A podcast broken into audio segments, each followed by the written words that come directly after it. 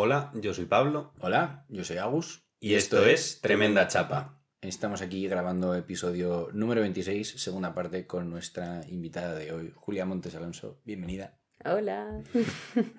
Para quien nos esté escuchando, esta es la segunda parte con Julia. La primera ya la tenéis disponible y la tercera pues saldrá la semana que viene. Y bueno, Julia, preséntate un poco. Soy Julia y si no habéis escuchado el episodio anterior, me encanta la tortilla con cebolla y de hecho mm, diría que podría ser el alimento del que eh, me alimentará toda mi vida, todos los días. Eso y el yogur, porque conozcáis algo más. Soy bastante adicta al yogur. Y, y el kefir también, le tuviste una época Sí, bueno, de yogur, kefir, me vale todo, Sí. pero de ese estilo de... Podría alimentarme de eso. Bueno, antes de empezar, vamos con la segunda pregunta eh, del episodio y es, cuando eras pequeña, ¿qué querías ser de mayor? Uf, he querido ser tantas cosas, pero veterinaria. No sé muy bien por qué, porque los animales, o sea, me gustan, pero de lejos. O sea, no, no soy la típica que ve un perro ya. ¡ah! No. Entonces no sé muy bien por qué me di a mí por ser veterinaria. Y luego ya de mayor quería haber estudiado matemáticas, que tampoco me salió bien aquello, pero iba a haber ido por matemáticas. Bueno, yo me alegro de que no fueses por matemáticas, pues si no, no estaríamos aquí. Ya, Pero- no nos habríamos conocido Mm. probablemente. Aunque bueno, igual sí. Por No, yo- nuestros yo no- hermanos. hermanos. Ah, por nuestros hermanos. Ya, pero habría sido como en plan de... Hola, adiós. Sí, en plan... Y encima con lo social que es tu hermano, pues probablemente no habría sucedido nunca. Bueno, y yo tampoco es que sea... Em, bueno, pues dicho esto, vamos con nuestra meta tradición. Y Pablito, cuéntanos, ¿con qué vienes a darnos la chapa hoy? Quiero hablar de cagarla. De cagarla. eh, no de ir al baño, ¿no? No, no de ir al baño, sino de hacer cosas mal. Em, y como la... Mi reflexión es un poco en torno a ello y por poner también un poco en contexto, yo la he cagado mucho en mi vida, eh, o considero ahora que la he cagado mucho en mi vida, en plan de creo que he sido muy imbécil en muchas situaciones y creo que estoy donde estoy ahora, donde creo que la cago mucho menos, afortunadamente, la sigo cagando pero la cago mucho menos, em, porque he tenido espacios que me han dejado cagarla y me han dado un espacio para reflexionar sobre ello y decir, Mm, mierda, la he cagado, eh, ¿qué hago con ello? Y me parece como muy importante, sin querer orientar completamente el debate a eh, el antipunitivismo, porque ya lo tratamos hace mucho, pero el convivir en nuestros espacios con que a veces la cagamos. Nosotros, nuestras amigas, nuestras familias, y que tiene sentido que la caguemos, porque al final somos personas muy complejas e interactuando con otras personas muy complejas y que nos llevan a eh, que hay veces que no se alinean las cosas que hacemos con las prioridades de otras personas. Y creo que es algo que... y ya no solo en cosas pequeñas, en plan de... Se me ha olvidado hacerle el café con hielo a mi madre y le he echado, eh, yo qué sé, cualquier cosa, leche de avena y no le gusta. que Es una cagada menor, pero también en el sentido de... em, pues no cumplir expectativas de alguien que te había comunicado o eh, no gestionar lo mejor posible las situaciones de la forma más comunicativa eh, posible o de la forma más cuidadosa posible eh, o situaciones más de pues igual cagarlas el punto de que una persona mm, pasa a no estar cómoda contigo sin meterme en cosas fuertes pero en el sentido de pues igual hacer comentarios fuera de lugar o cosas del estilo como convivir un poco con hay cosas que hacemos mal y que vamos a hacer mal toda nuestra vida, en plan, de no, no las mismas cosas, pero que vamos a hacer cosas mal toda nuestra vida, vamos a hacer cosas que potencialmente hacen daño a otra gente, y cómo convivir tanto con poder aprender de ellas, no ignorarlas en el sentido de da igual, sino poder aprender de ellas y sacar algo constructivo de ello, y también en la parte de igual intentar ser gente más comprensiva con nuestros espacios y con las cagadas, y igual intentar ver más ese... em, pues sí, mis amigas la van a cagar. No es, no es que no me quieran, no es que eh, se hayan olvidado a posta de lo que sea, sino pues hay situaciones complejas, tanto a nivel muy complejo como a nivel eh, se me ha olvidado que teníamos que grabar podcast, no llego, es una cagada fuerte, por ejemplo, en este sentido. Em, esa es como mi introducción. No sé si os despierta alguna reflexión o si queréis que haga preguntas más específicas. A ver, yo lo que pienso, en el primer momento que has dicho quiero hablar de esto, he pensado que al final para desarrollar una capacidad de resolver problemas tienes que cagarla, porque si no realmente nunca la vas a desarrollar, porque no la vas a necesitar. Entonces creo que aunque tiene, pues eso, acarrea algo muy negativo, ¿no? Que es pues cometer un error al final de alguna manera que puede ser, como decías, más grave o menos grave, pero si intentamos solucionarlo, que es verdad que no siempre pasa, que hay veces que, pues como estabas diciendo, ¿no? Preferimos dejarlo estar y la cagada que se que se pudra y ya, ya nos olvidaremos en algún momento de ella o se extinguirá sola, pero hay en otros momentos que creo que sí que intentamos solucionarlo y eso pues nos hace aprender, por lo tanto diría que cagarla es algo bueno. Mm, cagar también es algo bueno. Yo eh, matizaría y creo que no me gusta el término cagarla porque creo que tiene una connotación un poco fatalista. ¿No? Creo que... Eh, diría que incluso cuando oigo la palabra, eh, mi cuerpo me da a entender que hay una cierta... Hay un, hay, hay un desinterés en hacer las cosas bien, ¿no? Y yo creo que lo que tú estás hablando para mí es mucho más equivocarse, hmm. ¿no? Eh, entonces, dentro del, campo de equivocarse, creo que hay una parte muy relevante y en, relación a la introducción que tú estabas haciendo, ¿no? Eh, y es, eh, lo junto mucho con una frase que hizo en un sticker Ana Medina, que es cada uno con sus capacidades, ¿no? Eh, ¿Y por qué lo relaciono con esto? Porque es muy fácil mirar hacia atrás y ver todo lo que nos hemos equivocado, ¿no? Y mirar hacia atrás todo lo que te has equivocado y entonces sacas el látigo eh, de la culpa judío-cristiana que decía Blanca Vallejo y te azotas con él, ¿no? Porque es que, joder, es que me he equivocado, es que tal. Y entonces, como persona que ha, estado suscrita de manera ilimitada al plan premium del látigo, eh, creo que una de las cosas que peor podemos hacer es revisar nuestros errores con los conocimientos que tenemos ahora, ¿no? O sea, tú y yo, Pablo, hemos hablado muchas veces de lo mal que lo hacíamos cuando nos relacionábamos en el plano afectivo sexual con la gente. Y no es que lo hiciésemos mal. O sea, ¿se podría haber hecho mejor? Creo que no, porque es que no sabíamos hacerlo de otra forma. Entonces, cuando no sabes, te estás equivocando, ¿no? Y es un poco para mí el punto que hay, ¿no? Entonces, eh, sí que es verdad que a nivel de consecuencias, si tú te equivocas y, eh, y te pasas tres pueblos, pues te toca asumir la responsabilidad de ello pero yo me atrevería a decir que creo que eh, lingüísticamente hablando nos falta un término que defina eh, hacer algo, entre comillas, mal, pero cuando lo miras después, ¿no? Porque en el momento no creo que nos hayamos equivocado, ¿no? Y me atrevería a decir que la mayoría de la gente cuando se equivoca, yo creo que no se está equivocando, ¿no? Eh, de alguna forma, está simplemente porque, o sea, a mí me parece que, un gran error que tenemos es este de en plan de, no, es que si yo volviese al pasado haría las cosas distintas. Una polla. O sea, me juego lo que quieras a que tú coges, vuelves al pasado, porque el truco no, o sea, no vale volver al pasado con la información que tienes hoy, ¿no? Si vuelves al pasado exactamente, pues yo qué sé, Pablo y yo, hace un año y medio, cuando decidimos que el podcast iba a llamar Tremenda Chapa y vaya mierda de nombre, ¿no? Hace un año y medio habríamos elegido el mismo puto nombre. Y es, porque en ese momento, con la información que teníamos, con el tipo de persona que éramos, etcétera, etcétera, creo que esa es, esa es la conclusión a la que habríamos llegado. Entonces, creo que en ese sentido eh, somos muy fatalistas con el tema de cagarlas y de equivocarnos, ¿no? Creo que no hace falta ni meter el antipunitivismo, ¿no?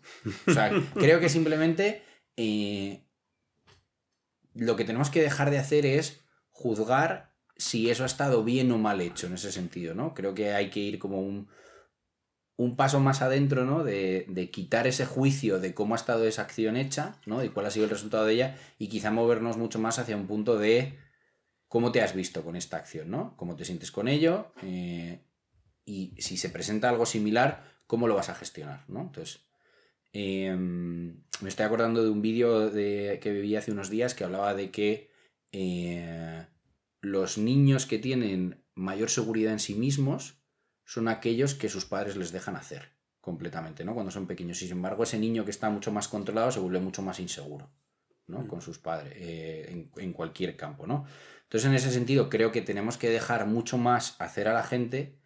eh, e incluso cuando se equivocan y vienen y te dicen, joder, me he equivocado, decirle, ¿y qué?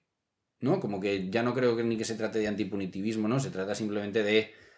mm, O sea, es que es- me parece tan natural no hacer lo correcto, entre comillas, que me parece que es una conversación que podríamos tener de horas, de qué coño es lo correcto y qué no, que creo que hay que sacarlo mucho más del plano y creo que hay que vivir mucho más en, el, en la línea de, bueno, pues ya está. Oye, pues esto no lo has hecho como te habría gustado, pues punto. Tomas nota, te lo apuntas y sigues. No, no la has cagado, no tal, no sé qué, no tal.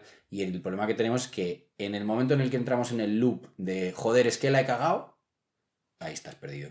Porque entonces te quedas anclado totalmente, lo guardas en el cajón de veces que la he cagado, y además es un cajón que es muy hijo de puta, porque la próxima vez que lo vuelves a cagar, dice el cajón, eh, perdona, que te, te acuérdate de aquella vez en la que tal, tal, tal, tal, tal, y te recuerda 7, 8, y de repente, porque no le has sujetado la puerta a la persona que venía detrás, eh, te mete una hostia a tu culpa que no sabes por dónde cogerla, ¿no? Entonces creo que en ese sentido creo que tenemos que alejarnos un poco, sobre todo de la palabra cagarla, que no me gusta, y quizá hablar más de eh, equivocarnos o algo que yo creo que habla mucho nuestro ego, que es eh, hacer las cosas como creemos que deberían ser, ¿no? Que me parece que es súper de, de, no, es que yo lo hago bien, yo lo voy a hacer bien, ¿no? Y me parece en plan de, mira, chaval, tú hazlo y ya veremos luego qué pasa, ¿no? O sea, no sé.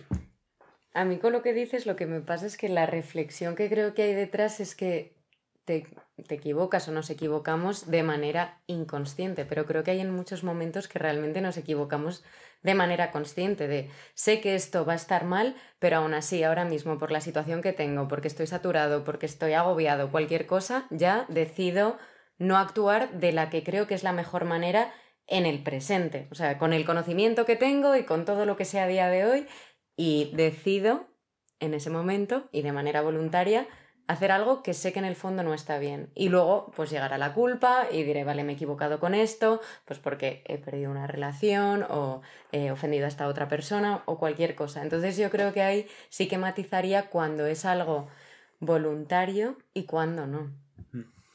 Bueno, ahí podemos entrar en el debate de si alguna vez es involuntario, ¿no? Porque con esta, esta O pregunta... inconsciente. esta pregunta que abres tú de, de no ser consciente cuando te estás equivocando, personalmente, siempre que me he equivocado, había una parte de mí que sabía que me estaba equivocando, ¿no? Y sin embargo, creo que lo que había ahí era un... Sí, vale, te estás equivocando, pero estás tomando esta decisión. Con lo cual, en cierto sentido, no es que te estés equivocando, ¿no? Sino que estás decidiendo seguir un camino y te toca asumir las consecuencias. ¿no? Entonces, yo no lo, lo consideramos equivocación porque desde fuera lo miramos y sacamos el compás moral y decimos tú te has equivocado o no. Pero si lo piensas, si esa persona ha tomado esa decisión y ha decidido seguir por ese camino, ¿se ha equivocado? Yo lo que saco la reflexión que has contado antes es eh, igual muy relacionado con la parte de la culpa de creo que hay que desculpabilizar los errores, pero no desresponsabilizarlos por ellos, en el sentido de me parece que el naturalizar el equivocarse, por utilizar equivocarse, porque me parece bien eh, utilizar esa palabra en vez de cagarla, aunque también me parece que cagarla tiene parte de hay veces que la cagas, es decir, hay veces que te equivocas y hay veces que la cagas, pero como entender un... Y, la parte de normalizar el que yo me equivoco, que mis grupos de amigas se equivocan, que mi familia se equivoque, que todo el mundo vamos a tener equivocaciones como algo mucho más normal, como algo mucho más de no merezco culpa por equivocarme, pero sin quitar la responsabilidad, porque sí que me parece que esas equivocaciones o esas cagadas hay veces que llevan a daños eh, específicos y aquí me voy a meter un poco en política, sistemáticos, en el sentido de, a mí me parece, y lo menciona antes un poco Agus, que el tipo de relaciones y el cómo gestionábamos nosotros las cosas a nivel afectivo sexual tenía mucho que ver con nuestra socialización como hombres. Eh, Y que entender eh, ese rol y responsabilizarse un poco de ese rol y de esas equivocaciones eh, y tener espacios que nos permitan tener ese proceso de responsabilización y decir, sí, he hecho esto mal, he hecho daño a estas personas, desde un ambiente de, y aquí era donde entraba un poco el antipunitivismo, de está mal, es decir, no, no deja de haber sido algo que ha hecho daño a otra persona de una manera cuestionable, em, está mal y, y es necesaria una responsabilización y un entendimiento de dónde vienen las cosas de cara a no seguir haciendo daño de esa misma forma, en esa misma dinámica, en ese mismo formato, igual no un simplemente desculpabilizar y decir, ah, ha hecho lo que ha podido, que sí, que ha hecho lo que ha podido, pero exigimos o queremos que la siguiente vez lo haga mejor. Y me parece muy importante que en esos espacios, y no desde la culpa, es decir, me parece que si metes la culpa en esos espacios, lo que lleva es a que la gente no se responsabiliza. Ya, pero es que en cuanto metes un juicio de lo has hecho bien o lo has hecho mal, ese mal por la sociedad en la que vivimos acarrea una culpa. Y creo que no hace falta hablar de si lo has hecho bien o si lo has hecho mal, creo que se puede hablar directamente de un... Esta persona se ha sentido así con esto que has hecho, ¿cómo lo ves? ¿Cómo te sientes? No hace falta en ningún momento que metamos un juicio moral de si esta acción está hecho bien o está hecho mal. Vale, esta acción ha hecho daño o hace daño a personas. Claro. Eh, Entonces, creo que en, es- en ese campo, o sea, y me, me estoy posicionando mucho en este punto porque yo soy muy, muy moralista en ese sentido y tanto conmigo como con el resto de la gente, cuando hablo de cosas, enseguida saco la vara de esto está bien o esto está mal, ¿no? Y creo que ese está bien o este está mal no ayuda. Porque sí, a ti te ayuda a transmitirle el mensaje que quieres que le llegue a la otra persona, pero creo que la otra persona no le ayuda a, la, a entender eh, lo que tú quieres hablar de ello, ¿no? Pues yo Mm. qué sé, eh, si, saca- si nos vamos del tema de las relaciones y hablamos, por ejemplo, del tema del racismo, eh, sí, socialmente hay un alto porcentaje de la población que considera que el racismo está mal. En el momento en el que te vas a ese plano teórico, creo que estás despersonalizando a la gente que sufre ese racismo y de alguna manera estás volviendo teórico algo que es real, que es ese sufrimiento, ¿no? Y creo que, sin embargo, si hablas de un uno a uno, que entiendo que es algo mucho más complicado de hacer, creo que la persona con la que estás hablando y que está cometiendo lo que tú consideras que es un error, creo que está mucho más dispuesto a entenderlo y creo que le puede llegar de una manera mucho más eh, profunda, ¿no? Ese es, ese es un poco mi Sí. punto y por el que yo estoy intentando hacer un poco el esfuerzo de alejarme de te has equivocado, lo has hecho mal, la has cagado, ¿no? Es mucho más una reflexión de cómo te sientes tú con esto que ha pasado. Porque generalmente la gente que se fustiga y la gente que, que habla de cagarla y habla de tal, creo que es gente que sufre mogollón. Independientemente de lo que les digan los demás. Y ya si encima los demás empiezan con la has cagado, lo has hecho mal, tal, no sé qué.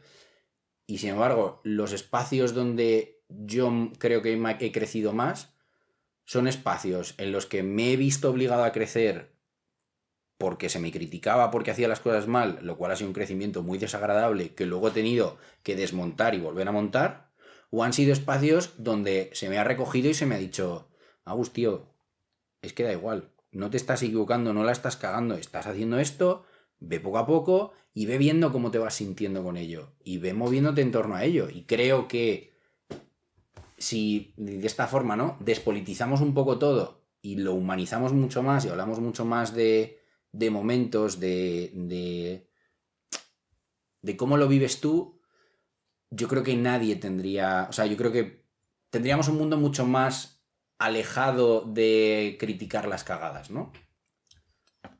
Para mí, definitivamente, la parte del no utilizar el idioma o lenguaje de em, absolutamente malo, absolutamente bien, y el entender las cosas como esto es algo que potencialmente hace daño o que hace daño a la gente en general o a gente en específico, es decir, como darle la parte humana de esto es algo que está haciendo daño a alguien, me parece mucho más interesante de cara a la reflexión. Creo que la herramienta de politizar las cosas y de entender en común situaciones iguales o muy parecidas para mucha gente es muy relevante, sobre todo para la parte que recibe el daño. En el sentido de, igual la otra persona puede crecer más si descontextualizas completamente las situaciones y simplemente dices, esto le hace daño a otra persona eh, o esto le ha hecho daño a esta persona en específico, en esta situación en específico, reflexiona sobre ello. Pero también me parece que da una guía el, y esto definitivamente es desde mi politización, da una guía hacia entender qué otras formas igual puedes utilizar. Que es, una, que es algo que igual puedes llegar a esas conclusiones tú solo, en volviendo un poco a la parte de las relaciones, de, hostia, em, si hablo a la gente y luego cuando deja de apetecerme a mí hablar a la gente desaparezco, em, igual no es algo bueno porque está haciendo daño a la gente, igual puedo llegar yo solo a la conclusión de igual eh, deberías comunicar más las cosas y no desaparecer de la vida de la gente simplemente porque Pero no te apetece estar. No le metas el juicio de es bueno o no. Es que no te hace falta. Simplemente es un. Es dejar de hablar a la gente hace daño. ¿Estás a gusto con eso? ¿Te parece bien? Claro, pero estaba yendo por ahí. Sí, pero, pero ya le has metido el, el bueno ahí. Sí, No es bueno dejar de hablar a la gente, ¿no? Entonces, como en plan de. Bueno, depende, para empezar.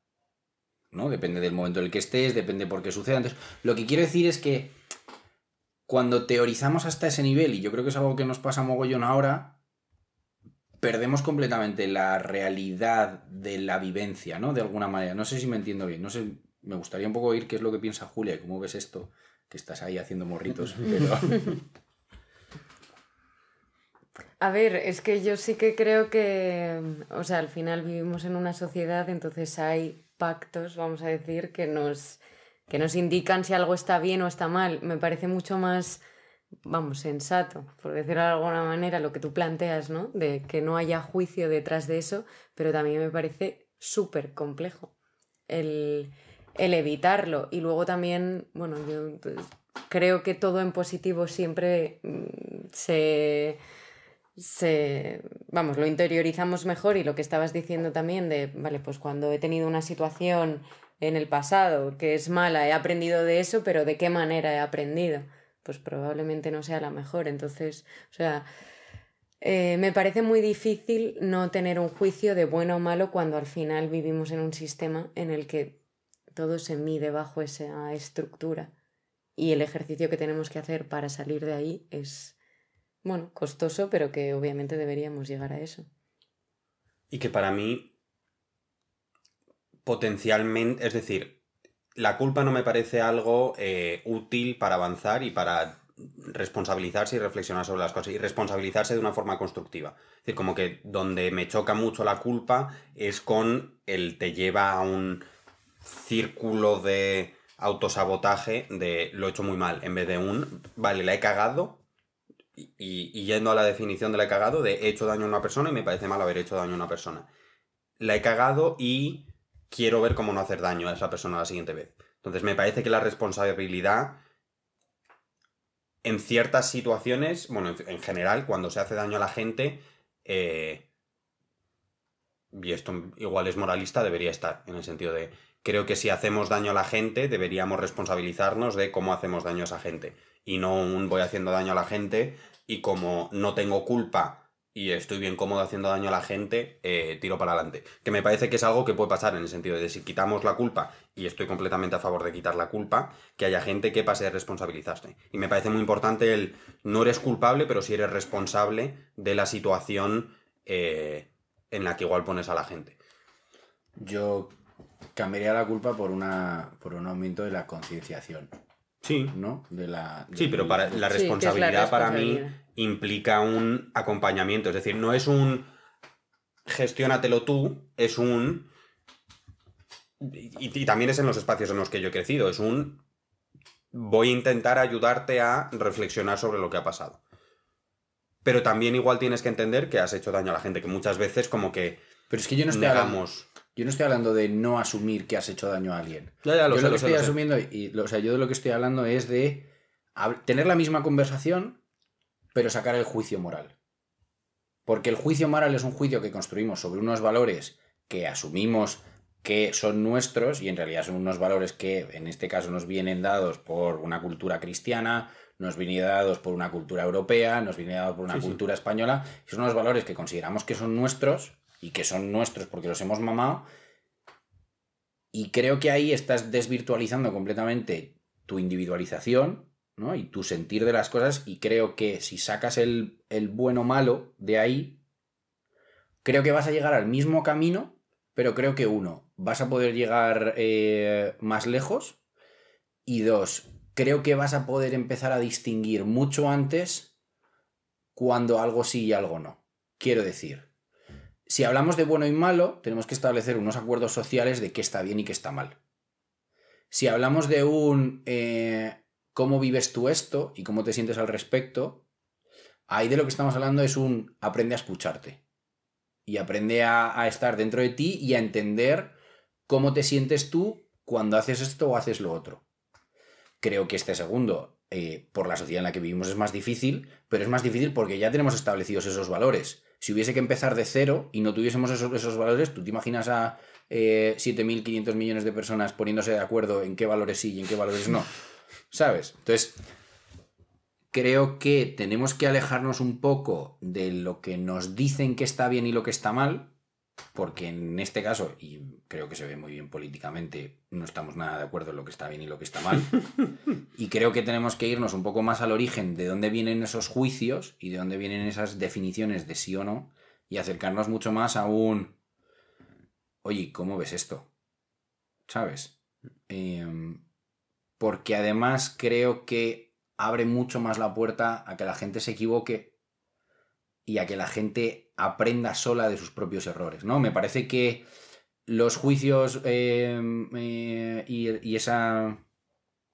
como esas reglas, me parece que es como mm, darle un pez a, al, al, que tiene hambre, ¿no? Y me parece que el, lo que estoy intentando plantear yo me parece que es mucho más enseñarle a pescar, ¿no? Sí. Y creo que a largo plazo, y este es nuestro eterno debate entre Pablo y yo, eh, aunque sea un acercamiento un poco más individualista, de alguna manera, ¿no? Porque me parece que es mucho más individual el proceso que tiene que hacer cada uno y me parece que establecer lo que está bien y está mal es un proceso como mucho más común. Creo que a largo plazo, en este caso, creo que acaba, trayendo un beneficio, sobre todo de, paz mental, ¿no? Y de, descarga emocional y de, y de una gestión mucho más... Eh... Ya, pero de paz mental y seguir haciendo daño consistentemente a ciertos grupos, porque igual no me interesa. Esa, en plan de, entiendo el, lo positivo de esa paz mental, pero también creo, y creo que es algo que hacemos mucho, el tendemos a humanizar a gente muy parecida a nosotros, y me parece muy positivo que intentemos humanizar lo más que podamos a la gente para entender las complejidades, y tendemos a deshumanizar a gente que ni se parece ni nada. Entonces, como que me parece relevante el intentar tener las reflexiones y estoy muy de acuerdo con la parte de no desde un esto está mal o esto está bien, pero sobre igual sobre qué personas no nos importa una mierda si humanizamos o no. O sea, yo es que te diría que me parece bastante absurdo el planteamiento de humanizar o deshumanizar. Pero, o sea, como que me parece como un plan de. Pero porque yo no concibo, ¿no? El hecho de pensar en, en una persona que no esté humanizada. O sea, como no un ser humano, ¿no? Pero eso quizás sea más... No, pero en el concepto de no le damos la complejidad. Para mí, el, el concepto de humanizar es tener en cuenta toda la complejidad de la experiencia humana de esa persona y de deshumanizar es un reducirlo igual a un número. Ejemplo, Creo que, por ejemplo, en el Mediterráneo, la gente que se muere intentando cruzar el Mediterráneo, no los conceptualizamos como personas con una realidad compleja, con una realidad vivida eh, a lo largo de toda su vida. Un, un, poco como mecanismo de defensa, pero un poco también eh, en mi análisis por racismo, esas personas cuando se habla de se mueren inmigrantes cruzando, no es un se mueren personas con realidades complejas, con eh, ideas, con familias, con lo que sea, sino es un se mueren grupos de personas, se mueren conceptos deshumanizados. O sea, pero yo creo que esto es un poco la conversación del huevo y la gallina. ¿No? ¿Qué viene antes? ¿La percepción individual y luego aparecen esos valores establecidos por una percepción individual que se ha vuelto común? ¿No? O vienen esos valores primero y luego aparece esa percepción individual. No sé si te estoy entendiendo. Sí, yo al final me estaba pasando con lo que decías, ¿no? Porque al final si dejas que no haya juicio anterior, ¿no? Que es lo que dices de ese establecimiento de valores o de lo que la sociedad entiende por bien y mal, luego cuando preguntas a una persona, ¿tú cómo te sientes con esto? O lo que decías tú, ¿no? ¿Cómo lo ves? Ese cómo lo ves normalmente ya va a estar basado en ese estándar social que se ha marcado. Entonces, es ahí a donde venías, ¿no? De qué viene antes mm. el sentimiento o las bases sociales que nos dicen cómo tenemos que sentirnos frente a distintas acciones. Entonces, para mí es un debate que realmente es circular, porque a día de hoy yo no sé qué vendría primero. Probablemente los valores de la sociedad. ¿No? Que tenemos que aprender a cagarla más o equivocarse más, No, pero también siendo conscientes de nuestros entornos, para mí. En el sentido de qué implicaciones tiene esa paz mental, si es solo para mí o si es para más gente. Y A mí es que me cuesta mucho creer en gente que está como viviéndose de verdad dentro de sí mismo y que está luchando contra todo lo que le han enseñado y, y queriendo vivir de forma eh, de forma armónica, podríamos decir, con el mundo, ¿no? Y me cuesta mucho pensar que esa gente eh, haga esos males de los que tú hablas. No, me parece que es gente que está completamente contaminada por unos juicios u otros, y me incluyo en ello. Entonces, me cuesta un poco, o sea, creo que ese mal del que tú hablas, de qué mal. pues yo qué sé, racismo, homofobia, eh, machismo. Sí, pero es que eh, no es a nivel individual. Es decir, Pero es- no es es que una que creo persona es- haga racismo. No, creo que es un mal social Mm. que viene por unos valores establecidos sociales y por unas normas que hay a nivel social de manera general, ¿no? Y me parece que la forma de cambiarlos no es establecer otros mejores, porque siempre van a estar ahí en lucha y es lo que, lo que nos está pasando ahora mismo en Europa, está volviendo completamente eh, la derecha, que el- como que la izquierda la considera que es la mala, ¿no? Entonces, eh, dentro de ese planteamiento, pues al final se están, se están pegando dos. Y me parece que no. O sea, va a ser un tira y afloja eterno, que es un poco lo que lleva pasando los últimos 100 años. Entonces, mientras no nos paremos y digamos, hey, espérate un momento, vamos a ver cuáles son los planteamientos que hay aquí y de dónde están viniendo estas normas generales, ¿no? Tanto las de un lado como las del otro. Y me parece que si nos fijamos en tanto las de un lado como las del otro, creo que interiormente eh, falta esa conciencia, ¿no? O ese, ese punto del que hablo yo de como de verdad aterrizarte, ¿no? Y de, y de aislarte completamente ideológicamente e intentar ver tú cómo te sientes al respecto. No sé si me, si me explico un poco. Entonces, por eso creo que la solución no es, en este caso, no está en politizar, porque cada vez estamos politizando más y creo que nos está llevando a unos lados que no están bien. O sea, me parece que la, que la política señala cosas que son muy necesarias. Pero creo que estamos llegando a un punto en el que estamos dándole vueltas a la rueda, vueltas a la rueda, y de repente eh, estamos incluso retrocediendo en algunos aspectos, ¿no? Eh, a nivel social, ¿no? Por decirlo de una forma, o de media social, por decirlo de una manera, ¿no? Entonces, por eso, por eso para mí va un poco por esa línea. Pero bueno, ya me voy a callar porque...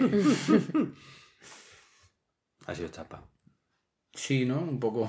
Se me ha ido un poco de las manos. Miraba a Julia todo el rato y digo yo, ay, dile, di- pregúntale, por favor. Lo sentimos, Julia. Ha sido muy interesante también. Sí, a mí me ha gustado.